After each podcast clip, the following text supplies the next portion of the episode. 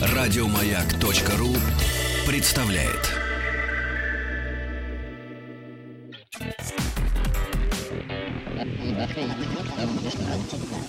Объект 22. Объект 22. Новые данные о самых читающих странах мира. В Египте прошла конференция Комитета по вопросам книгоиздательства. И самой читающей нацией признали американцев. В среднем 11 книг в год человека. На втором месте Великобритания, 7 книг в год. А вот самые плохие показатели в арабских странах. Там на одного человека в год приходится только четверть страницы. Другое дело, кто проводит за книгами больше всего времени. Первое место тут э, досталось индийцам, в среднем почти 11 часов в неделю. Второе место занял Таиланд, третье — Китай. А, хотя выборка кажется мне в целом интересной, может быть, даже точной, помимо времени и количества книг есть ведь наверняка еще такие показатели, как что читать и что издавать. Ну, плюс объем книги, разумеется. Понятно, что какое-нибудь бульварное чтиво рядом не стоит, э, скажем, Сайн Рент или Расселем Прустом. Ну, да к вопросу о Прусте модернизм в литературе вообще меня сильно занимает, тем более, что у, например, русского модернизма тоже тут есть свои позиции, а может, он вообще стоит особняком. Я Евгений Стаховский, и тут уже Михаил Михайлович Голубков, профессор, доктор филологических наук, зав. кафедры истории новейшей русской литературы и современного литературного процесса филологического факультета МГУ. Здравствуйте, Михаил Михайлович. Добрый вечер. Да, спасибо, что нашли на меня сегодня время. Спасибо, что пригласили. Да, и я надеюсь открыть для себя какие-то, ну, во-первых, вспомнить все, все, что было, во-вторых, открыть какие-то новые э, грани в русском литературном модернизме. Я именно об этом мне больше с вами хотелось сегодня поговорить, потому что если брать вообще литературные направления, течения, школы, жанры, как угодно все это можно называть, стили эпохи, а модернизм здесь э, действительно как-то стоит э, особняком, и сейчас, может быть, вы меня сразу начнете поправлять, но вот по моим ощущениям, э, именно в русской литературе именно модернизм, может быть, впервые в истории русской литературы сложился и, ну, и представляет собой как, как э, не просто сон каких-то очень разрозненных людей, которые где-то приблизительно, может быть, в одной эпохе и в одном жанре существуют, а действительно как, как явление, как один общий такой литературный процесс. Это так? Конечно, это, это единый процесс, это литературная эстетика, которая существовала, ну, в общем, начинает существовать в конце XIX века и проходит, наверное, через весь XX век. Ну, принято считать, что это явление в основном западного характера, но это не так. Модернизм в русской литературе занял свои позиции, занял свои позиции в конце XIX века. И если говорить о литературном процессе первой половины XX века, то как раз взаимодействие реализма и модернизма как раз и определяло динамику литературного процесса. Взаимодействие или противостояние? Когда я учился, нам говорили, что это борьба конечно. Успешная борьба реализма против модернизма. Сейчас э, нам стало ясно, что это очень плодотворное, очень глубокое взаимодействие между реалистической и модернистской эстетикой. Но мы должны понять, что модернизм, как и реализм, это не просто эстетические системы, это не просто литературное направление, это манера чувствовать и думать, это взгляд на мир, это мироощущение, это миропонимание, если угодно, это философия. И, конечно, модернизм — это философия человека XX века, и, может быть, человека XXI века, в то время как реализм являлся универсальной эстетикой для века XIX. Хотя, конечно, он остался и в XX веке. Это тоже универсальная эстетика, которая живет рядом с э, модернизмом и продолжает вместе с ним взаимодействовать. Хотя сейчас это взаимодействие выглядит совершенно по-другому, чем оно выглядело, скажем, на рубеже веков, в Серебряном веке или в первой половине XX века. У меня есть ощущение, что появление новых вот таких пластов, и, может быть, в искусстве в первую очередь, в искусстве вообще, а, связано, во-первых, с какой-то такой поколенческой историей, да, идет ну, смена просто поколений. Действительно появляются новые люди, которые хотят делать что-то новое, и у них свой взгляд на жизнь, на мир. И, в общем, если мы возьмем всю историю там, искусства, наверняка что-то вот в этом есть. А во-вторых, и может быть это связано с э, первым элементом, это откуда появляется вообще в людях желание делать что-то новое? Наверняка во многом и от усталости от старого, от э, не то что даже потери интереса к старому, а просто от того, что, ну, ребята, ну, надоело. Ну, хватит уже вот так. Давайте мы поставим вот здесь новую ноту, вот здесь другой мазок, и вот здесь мы вставим и придумаем новое слово. Ну, вы абсолютно правы. Мало того, человек 70-х годов 19 века думал примерно так же, как вы. Вы очень точно определили это мироощущение. А, вот когда ну, некоторая усталость от реализма, некоторая исчерпанность реализма проявлялась во фразе «среда заела». Ну, я не виноват, что я такой. Ну, да, вот я такой человек. Ну, ну среда вот такой меня сделала. Да, вот обманутый привычкой и средой я к цели шел колеблющимся шагом, я для нее не жертвовал собой, как писал Некрасов. То есть, ну, вот среда такая, ничего не сделаешь. С чем это связано? Это связано, что реализм поставил жесткую связь человека и среду. То есть среда воздействует на человека, формирует его, и это как бы снимает ответственность вообще с человека за то, кто он такой. Ну, среда такая, среда заела. И вот эта ироническая фраза показывает эту усталость. Ну и кроме того... Не уходите от микрофона далеко, да. И кроме того, э, если говорить о том, откуда взялся модернизм, почему он пришел на смену реализму, то это связано с э, величайшими научными открытиями, которые пришлись как раз на рубеж веков. Ну, то есть опять это смена эпох. Это смена эпох. И экономических, и политических, может быть, да, элементов, которые влияют на мировоззрение людей. Я бы сказал, что это научные открытия, которые повлияли сначала на философию, потому что они резко изменили философскую картину мира, а потом философия повлияла на обыденную картину мира человека. И человек 20 века видит мир совершенно по-другому, чем видел мир человек, человек 19 века. Есть такая замечательная книжка западного ученого, исследователя Ирины Паперно. Книжка эта называется «Человек эпохи модернизма». Вот в качестве фигуры, которая представляет, простите, человек эпохи реализма, в качестве фигуры, которая представляет реализм, выбран Чер- Чернышевский, Николай Гаврилович Чернышевский. Такая комическая немножко фигура, осмеянная и Достоевским в «Крокодиле», осмеянная и Набоковым в «Даре». И э, тем не менее, вот э, эта честность, эта искренность и эта уверенность в прогрессе, в социальном, в научном, в каком угодно, характеризует фигуру Чернышевского. Потому что так идет мир. Мир идет к прогрессу.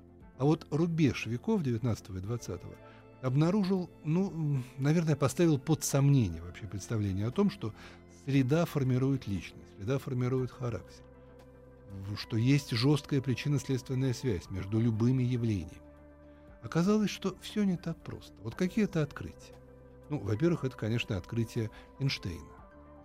Теория относительности, опубликованная в 1905 году, показала, что время и пространство относительны друг друга. Да? Что вынесло обыденное сознание из этого? Что все в мире относительно. Но, э, Чем мы пользуемся с превеликим удовольствием и по сию пору. Совершенно верно, верно. Но Эйнштейн только не имеет к этому никакого отношения. Потому что он показал просто-напросто взаимосвязь времени и пространства. Что время относительно пространства и наоборот. Что пространство — это не коробочка, куда уложены какие-то предметы. Оно может сжиматься, может расширяться, и все это зависит от времени. Ни одно не существует без другого. Уберите одно, и сразу перестанет существовать другое. Как говорил Замятин, Эйнштейн э, сбросил с якорей привычное время и пространство, сдвинул. И завтра мы купим совершенно спокойно билет в спальный вагон на Марс. То есть вот что сделал Эйнштейн. То есть изменилось вообще представление о мире и о возможностях этого мира. Фрейд. Колоссальное открытие, то, что сделал Фрейд. Фрейд показал, что человек не равен самому себе. Фрейд показал, что человек даже и не знает, что в нем есть. То есть он даже не знает о том, какие он пытается спрятать от себя те стороны своего характера, подсознания, которых он боится. И выяснилось, что ничего подобного никак среда не формирует, не влияет на человека, потому что внутри человека есть то, о чем он даже и не подозревает. И за пределами человека есть то, о чем он не подозревает. Совершенно верно. Это третье открытие. Это открытие французского физика де Бройля «Дуализм волна частица». Вообще тоже интереснейшая вещь. Что делал де Бройль? Он был блестящим экспериментатором.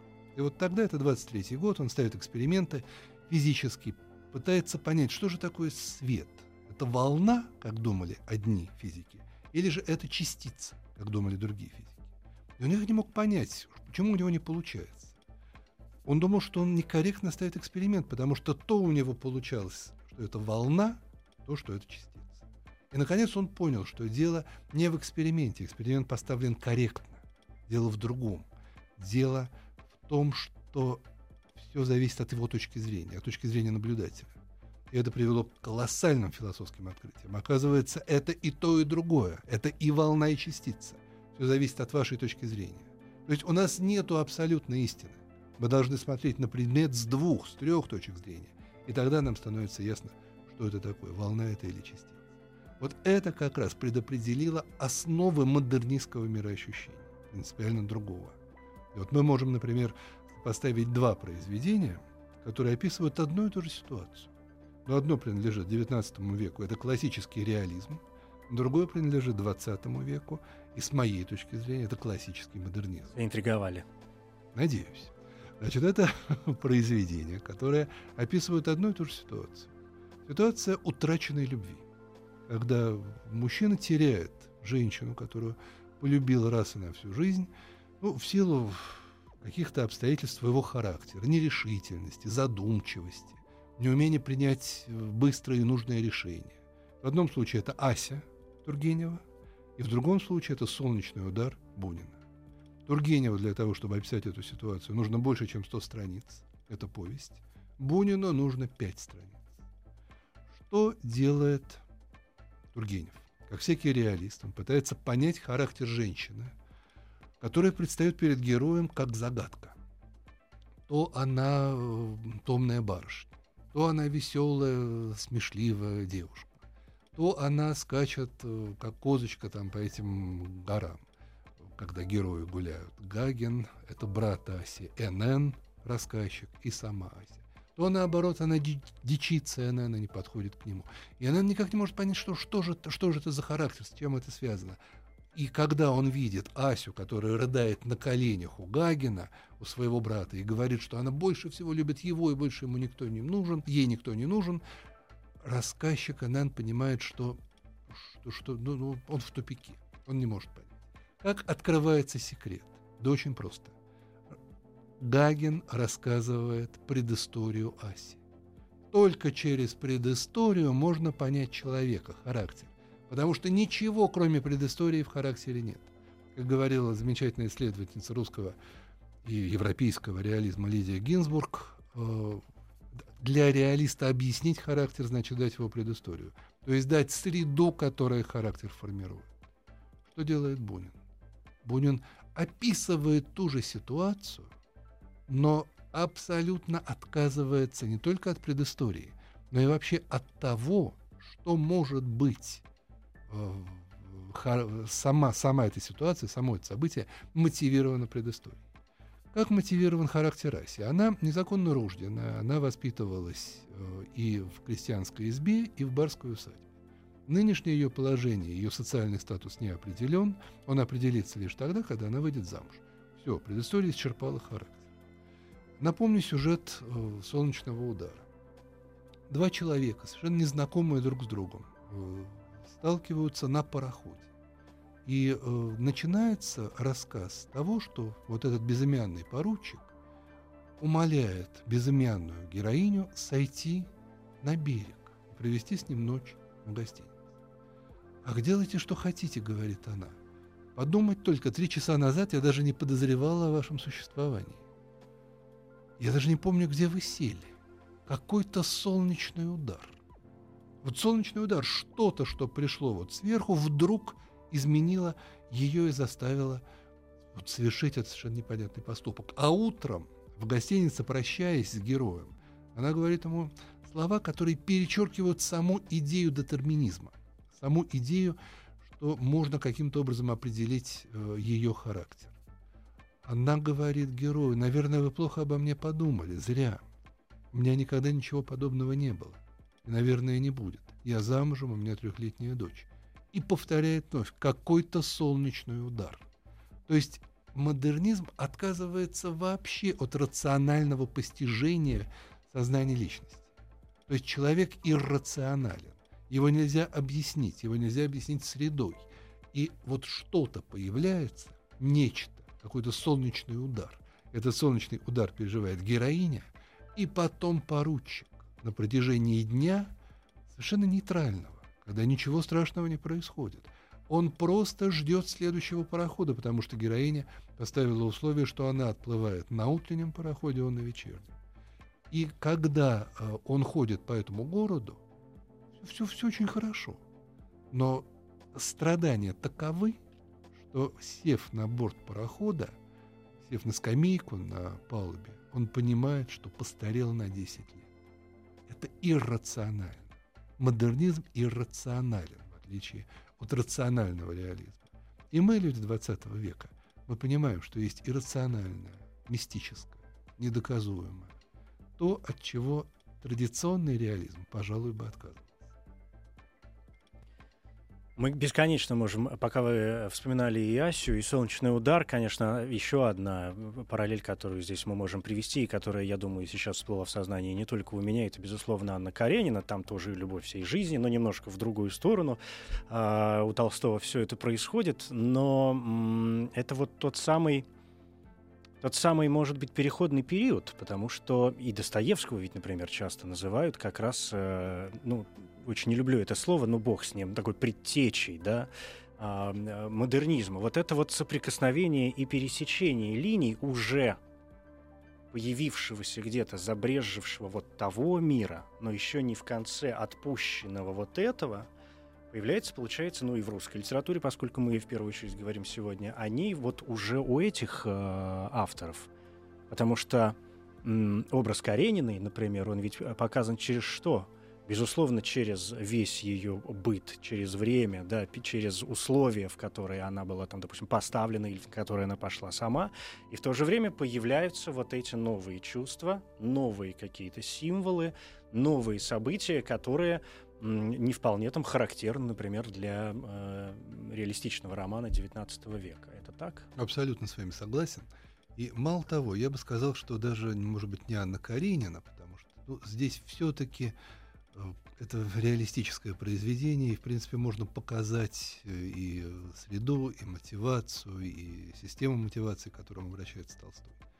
Я бы обратился к вашей мысли о Достоевском. Угу. Вот Достоевский, конечно, Достоевский это тот писатель, тот художник, ну, которого, наверное, с большим трудом можно отнести к реализму и к реалистической эстетике. Но это говорит э, о двух вещах. Во-первых, это говорит о том, что э, мы используем вот эти вот категории реализм, модернизм, ну, для себя, для того, чтобы понять некие закономерности литературного процесса. Ну, вряд ли они нужны художнику. Вот я с трудом себе представляю писателя, который садится за стол и говорит, а дай-ка я напишу этот роман как модернист, или как постмодернист, или как реалист. Вряд ли, так, так не бывает. Вообще эти категории, которыми э, мыслит филолог, исследователь. И эти категории, с другой стороны, это второй аспект, они, конечно, не точны, они, конечно, приблизительны, но они и не могут быть точными, потому что сама литература — это тот предмет, который принципе не может быть формализован. Любая точность — это формализация. То есть эти категории дают нам возможность подойти к пониманию каких-то важностных сущностных предметов. И вот то, о чем вы сказали, говорит о том, что и модернистское мышление, и реалистическое мышление это некие универсальные константы человеческого сознания. То есть мы сейчас возвращаемся к вопросу, что это не борьба, как вас учили да. там когда-то в университетах, да? Да, да. это взаимодействие. Угу. Это взаимодействие, которое обогащает и то, и другое явление. Ну, давайте обратимся к Горькому. С моей точки зрения, это ярчайший писатель. Это писатель мирового Модернист? уровня.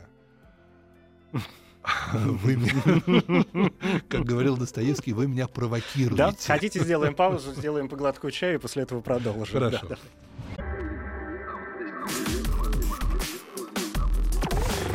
Объект 22.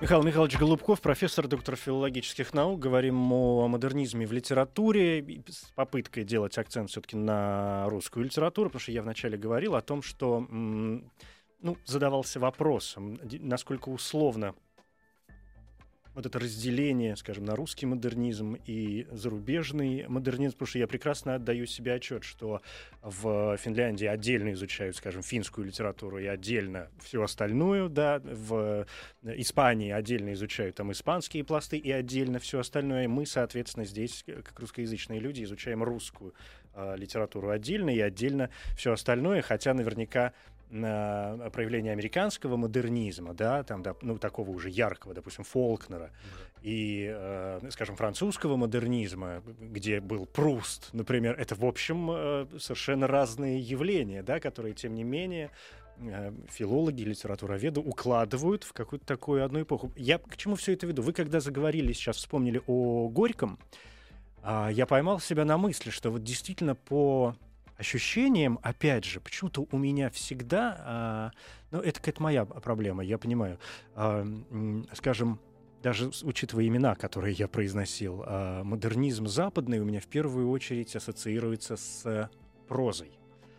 А модернизм и проявление его во многом в России очень серьезно ассоциируется с поэзией, поскольку а, весь там практически серебряный век, да, и вот то разделение там на символизм, футуризм, акмеизм, где у нас возникают и Маяковский, и Ахматова, и Хлебников, и, и, все, и Блок, и все остальное, это же, в общем, тоже все а, модернизм, по большому счету, да, и я понимаю, ну, то есть, опять же, это мое ощущение, что, видимо, здесь срабатывает проблема языка, ну, в смысле трудностей перевода.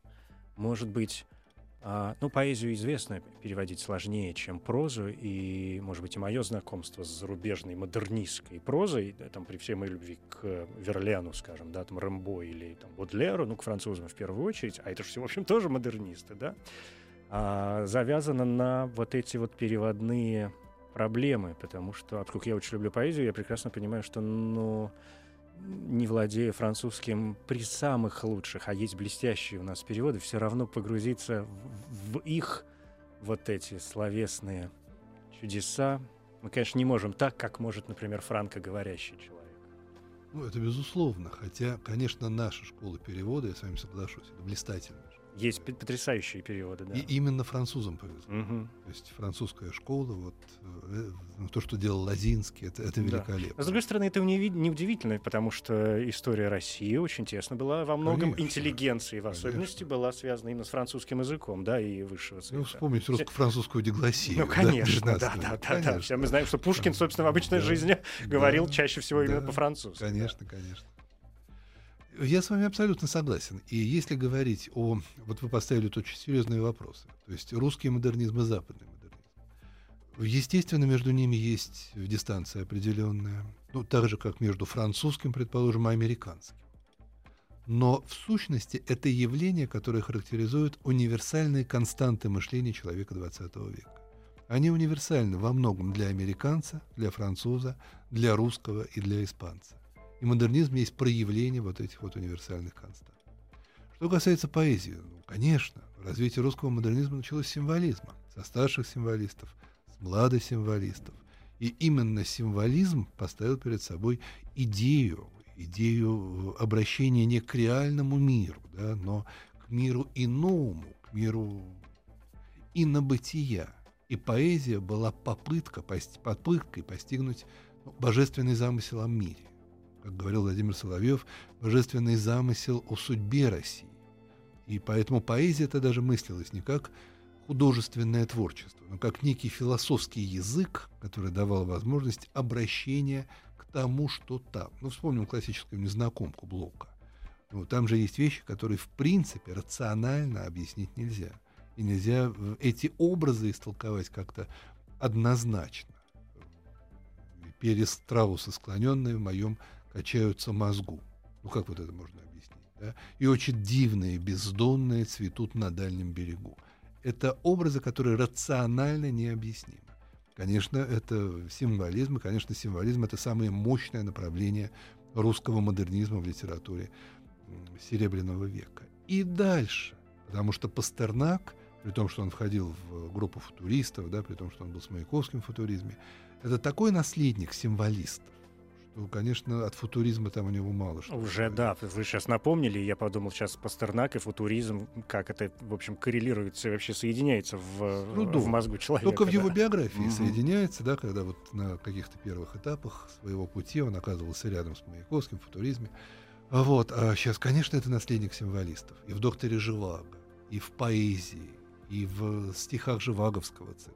Абсолютно символистские Поэтому здесь взаимодействие поэзии и прозы очевидно, тем более, что чертой художественного создания XX века стало взаимопроникновение прозы и поэзии, когда одно проникает в другое, когда проза становится поэзией.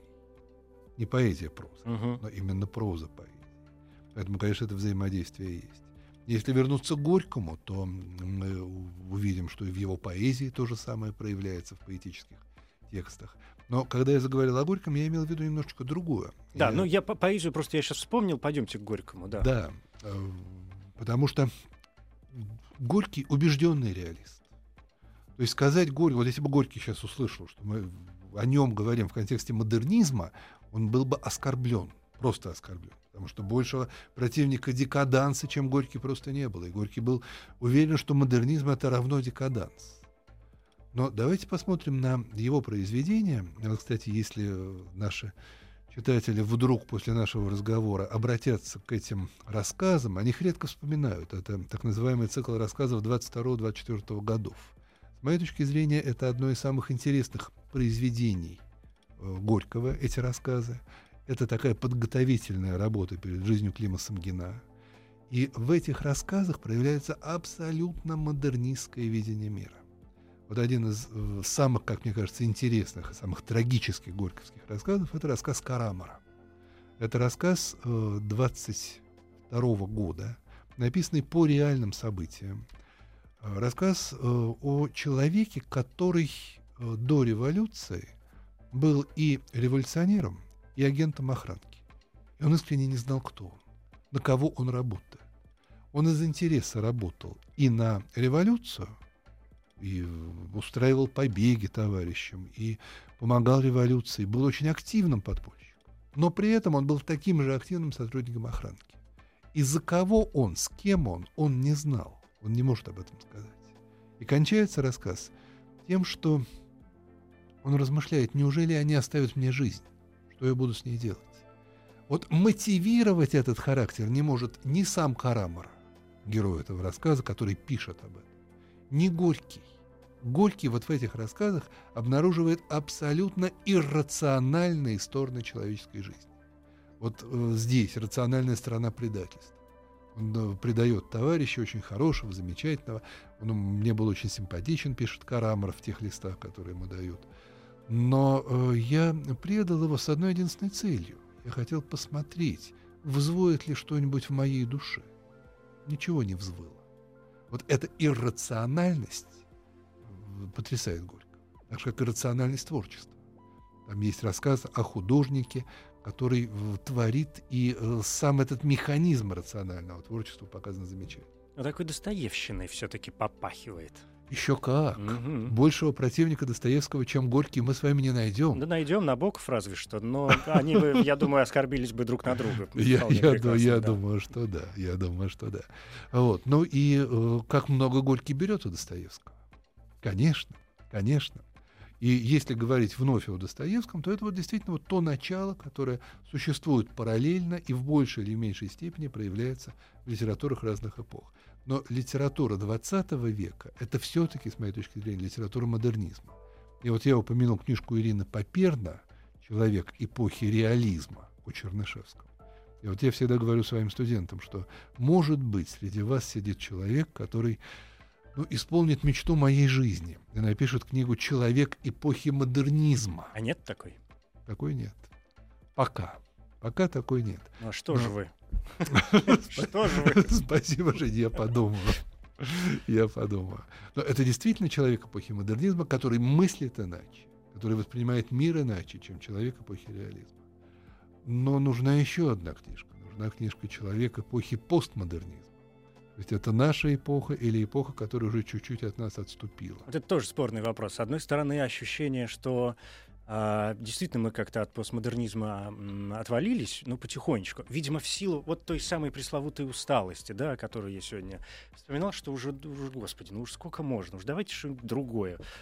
Пойдем в какую-нибудь другую сторону, правда, пока, мне кажется, не очень... Э, или я не нахожу вот этих вариантов, которые четко говорят, что да, мы ушли, ну, может быть, уходим, но еще не ушли. А с другой стороны, мы же действительно ощущаем на себе по-прежнему влияние вот этого постмодернизма, которое во многом действительно нам предстоит еще самим себе объяснить, что это такое, откуда он взялся и, главное, во что выльется. Во что, А, во вы что знаете, он может вылиться? Это большой разговор. Я, думаю, что это разговор, который просто не уложится в один час. И э, раз уж сегодня мы говорим о модернизме, то лучше говорить о нем. Поэтому я обращусь только последней части вашего суждения, где вы говорите о э, том, во что это выльется. С моей точки зрения, модернизм это эстетика, постмодернизм это эстетика завершенная, и выливается он в модернизм Опять. опять. Но это модернизм уже совершенно иного качества, чем тот, о котором мы говорили раньше. И вот тут мне бы хотелось обратиться к творческой биографии Сорокина, интереснейший художник, интереснейший автор, который э, начинал, конечно, как постмодернист. И вот его классические произведения 80-х годов, «Очередь», «30-я любовь», «Марина», «Роман», э, произведения конца э, 20 века, сборник «Пир» — это абсолютно постмодернистские тексты. А вот начиная со середины ну, первого десятилетия 21 века, он постепенно отходит от постмодерна, и его э, телурия, с моей точки зрения, это абсолютно модернистский текст. Там нету ничего от постмодернизма, даже близко. Но это все-таки вот отдельный разговор, современная литература. А если уж мы говорим с вами о модернизме 20 века, то мне бы хотелось обратить внимание именно на универсальность. Ну, действительно, есть очень многие художники, которые отрицали э, модернизм. Ну, скажем, вряд ли Солженицын был бы в восторге, если бы мы в его творчестве нашли элементы модернизма. А находим? С очевидностью находим. С очевидностью находим. Одна из черт модернистского сознания — это представление о том, что не может быть одной единственной точки зрения на какие-то события или на какое-то событие. Вот как де Бройль. Он обнаружил, что есть две точки зрения, что это и волна, и частица света. Да? Вот то же самое делает и Солженицын. Потому что из этого открытия, которое называется дуализм волна-частица, философское сознание и обыденное сознание XX века сделали очень важные, очень значимые выводы.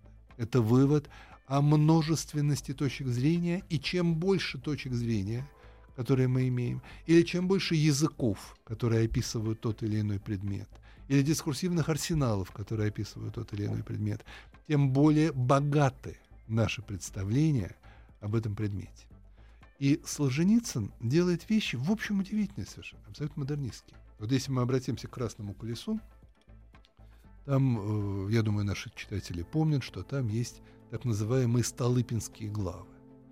И один из самых сильных моментов, мне кажется, всего «Красного колеса», не только августа 14 это первый узел «Красного колеса», там есть э, сцена убийства Столыпина. Эта сцена дана трижды. То есть в этом романе, простите, в этом узле, да, он не называл это роман, не любил этого слова, в этом узле одно и то же событие изображено трижды. Первый раз оно изображено с точки зрения убийцы, провокатора Багрова. Второй раз оно изображено с точки зрения жертвы самого Столыпина. И третье изображение из царской ложи. То есть трижды Солженицын описывает одно и то же событие на протяжении множества страниц. То есть он берет вот те самых э, три основных элемента в, в принципе видения повествования от первого, второго и третьего лица. Нет, нет, нет. В каждом случае это ведение повествования от первого лица. Вот это точка Просто зрения. три позиции. Да, Да. я понял. мгм. точка зрения Багрова, точка зрения Столыпина, который в какой-то момент понимает... И точка зрения свидетелей. И точка зрения да. свидетелей, кото, от которые видят все это.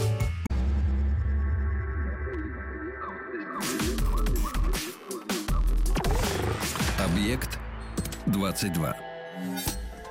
Но вот это сочетание не, ну, порой действительно новаторских каких-то явлений, а порой сочетание несочетаемого, и вы вспомнили про разные языки, дискурсы и м, точку зрения а может быть еще и четвертую здесь, да, точку зрения читателя, как он это воспринимает, да, переосмысливая уже текст, а в данном случае, например, три текста, говоря о конкретном месте, в конкретном произведении, конкрет, да, вышедшего из-под пера э, конкретного человека, то есть, ну, если мы вспомним там о Барте, о Делюзе и так далее, об этих людях, которые, смерть автора и все вот эти наши любимые вещи, которые, кстати, чаще всего, ну, э, в обывательской среде так уж совершенно точно принято относить к постмодерну,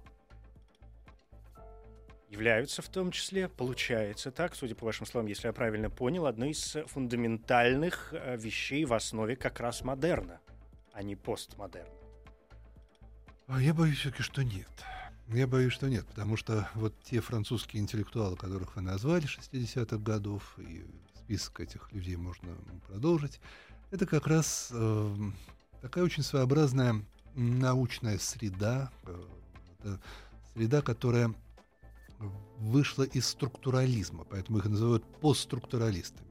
Усталость от структурализма, mm-hmm. то, о чем мы да, сегодня да, да, несколько да. раз все, говорили. Все от усталости да. в жизни. И вот э, постструктуралистское мироощущение, которое, по сути дела, привело, вернее, дало им возможность сформулировать замечательно и очень глубоко мироощущение постмодернистское, но не модернистское. Потому что э, как раз они-то говорят о том, что строго говоря, точки зрения быть не может, угу. потому что автора-то нету.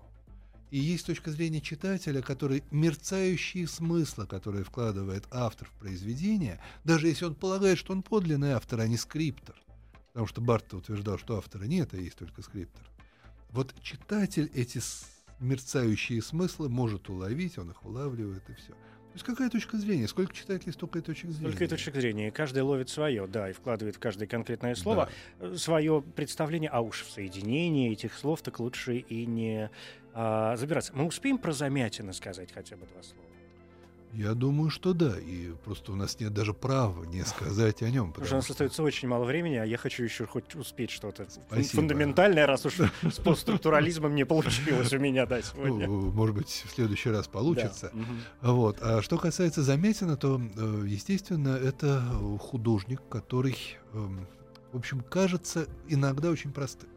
Ну вот мы, да, самое известное произведение, вроде бы это антиутопия, да ничего подобного. Это сложнейший текст. Это и роман. Это и утопия. Это и антиутопия. Это и роман о любви. Вот если говорить о жанровом э, явлении «мы», то, наверное, ничего подобного в предшествующую эпоху просто-напросто не могло бы сложиться. Ну и потом это роман, который оказал колоссальное влияние на антиутопическое сознание XX века. Здесь мы и не можем не вспомнить Оруэлла, его знаменитый 1984. Вообще без Замятина невозможно антиутопия 20 века. Хотя еще раз говорю, что это антиутопическая доминанта закрывает другие, романные. Это очень глубокий роман. Кто еще, если мы э, пойдем... Вы знаете, даже не кто еще, а пытаясь, ну, я пытаюсь, да, чтобы выстраивать, помимо всего прочего, еще и какую-то схему э, в голове, что в случае с модернизмом делать особо трудно, но тем не менее, и вы произносили это слово, и я думаю, сейчас, может быть, самый повод к нему вернуться. Вы э, сказали про декаданс, а декаденство — это ведь э, действительно тоже часть модернизма, которая... Ну, сейчас я опять возвращаюсь к каким-то параллелям э, западной литературы, скажем, и российской, потому что на Западе декаданс, опять же, представлен был очень серьезно. Да, это 80-е, 90-е годы 19 века, если я не ошибаюсь. И понятно, что тут у нас снова всплывает и Верлен, и, и например, Оскар Уайльд. А, а вот декаданс в российской литературе, ну, я не знаю, а кто это? Это Гиппиус? Кто это? Это, это Брюсов какой-нибудь? Или что это? нет, Потому нет. что я, и что такое, например, декаданс как отдельное? Вы, вы, в общем, расписали символизм, а, про футуризм, ну как тоже все понятно, этот взгляд бог знает куда, с акмеизмом и внутренними терзаниями, в общем, все тоже ясно, но совершенно не романтическими внутренними а, душевными терзаниями. А декаданс, ну вот в моем представлении, это ведь это ведь какая-то такая история про м, это абсолютная аполитичность, да, а, и, и нацеленность, скажем, на эротический какой-то такой эротический какой-то аспект здесь, да, при, присутствует безусловно. Вот если говорить о русском декадансе, то мне кажется, что самым ярким примером, ярчайшим, который показывает вот этот вот упадок, при том упадок не только социальный, не только моральный, но и даже физиологический Таким может быть роман Сологуба «Мелкий бес» Все-таки. с его недотыкомкой, с его Передоновым, с его Мгм. Передоновщиной, с его вот этими вот чудовищными отношениями с Варварой, с дуэлью, которая там есть, когда герои плюют в друг друга. То есть декаданс — это упадок. Это упадок и разложение. И если говорить о декадансе сейчас, то может быть, ну не сейчас, чуть раньше, то может быть это некие произведения Юрия Мамлеева. Это современный нам писатель, писатель очень глубокий, очень многосторонний, очень интересный. И э, Мамлеев, один из самых таких экстремальных его романов, это роман «Шатуны». Я этот роман читаю с трудом, потому что это действительно экстремальный роман, который показывает бездны человеческого падения. Ведь вот это декаданс в квадрате, это декаданс в. Является ли декаданс модернизмом? Ну, наверное, да. Но это какая-то ветвь модернизма, которая, ну, отнюдь не является генеральной. Потому что сам модернизм — это искусство жизнеутверждающее, искусство очень радостное, искусство, которое приветствует человека в его неразрешимости, в его противоречивости, в его индетерминизме, в его непредсказуемости, а отнюдь не в этом упадке. Из которого и выбираться-то, в общем, особо не то, что не хочется, а некуда. Ну, героям Шатунов некуда. Некуда. Передонову некуда. Конечно, конечно. Может быть, но все равно вы произнесли, конечно, некоторые имена, и мы так попытались что-то вспомнить, но, опять же, по ощущениям, а, действительно, в России вот этот декаданс оказался, может быть, не очень, не очень развит, потому что... А вот тут я возвращаюсь к каким-то политическим и экономическим, наверное, событиям, поскольку Россия, это мы в конце XIX века, может быть, еще в отличие от э, Западной Европы, еще не в конце а, смогла встать на те вот капиталистические рельсы и процессы, которые происходили в кошельках людей, может быть, эм, были не столь яркими. Нет, я думаю, что на самом деле были, конечно, явления декаданса, и вот для меня, например, более интересен декаданс русский в пародиях Горького э, десятых годов э, или даже девятисотых годов, чем э, сами реальные примеры. Вы правильно вспомнили здесь Гиппиус, который, которую он пародировал здесь, отношения Гиппиуса и Мережковского. Вот. Но мне кажется все-таки, что э, это некий тупик в, в отличие от модернизма, который универсален, который никуда не уйдет, и с которым нам еще очень и очень долго жить. И хорошо, потому что это невероятно продуктивная эстетика. Может быть, прости господи, более продуктивная, чем реалистическая. Даже. Мне, мне кажется так. Мне кажется так. Хотя я вовсе не отрицаю реализм, и реализм в современной литературе, в литературе 20 века, мне и близок, и интересен. Но это уже не реализм Толстого или Гончарова. Это уже реализм совершенно другого плана. Это реализм Солженицына, это реализм Горького. Хотя, конечно, представить большего противника Горького, чем Солженицына, опять же. Опять, ну да, и, а здесь, опять же, литературный процесс, цепь Да. развития и перетекание одного в другого, потому что Да.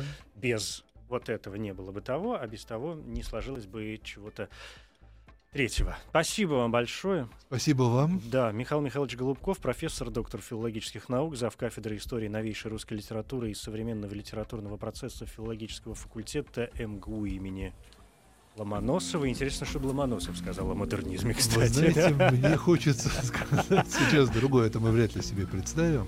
Мне хочется поблагодарить вас за то, что у нас есть еще такие места, где мы можем говорить о таких интересных вещах, как литература 20 века. Спасибо. Так что спасибо вам. Спасибо. Еще больше подкастов на радиомаяк.ру.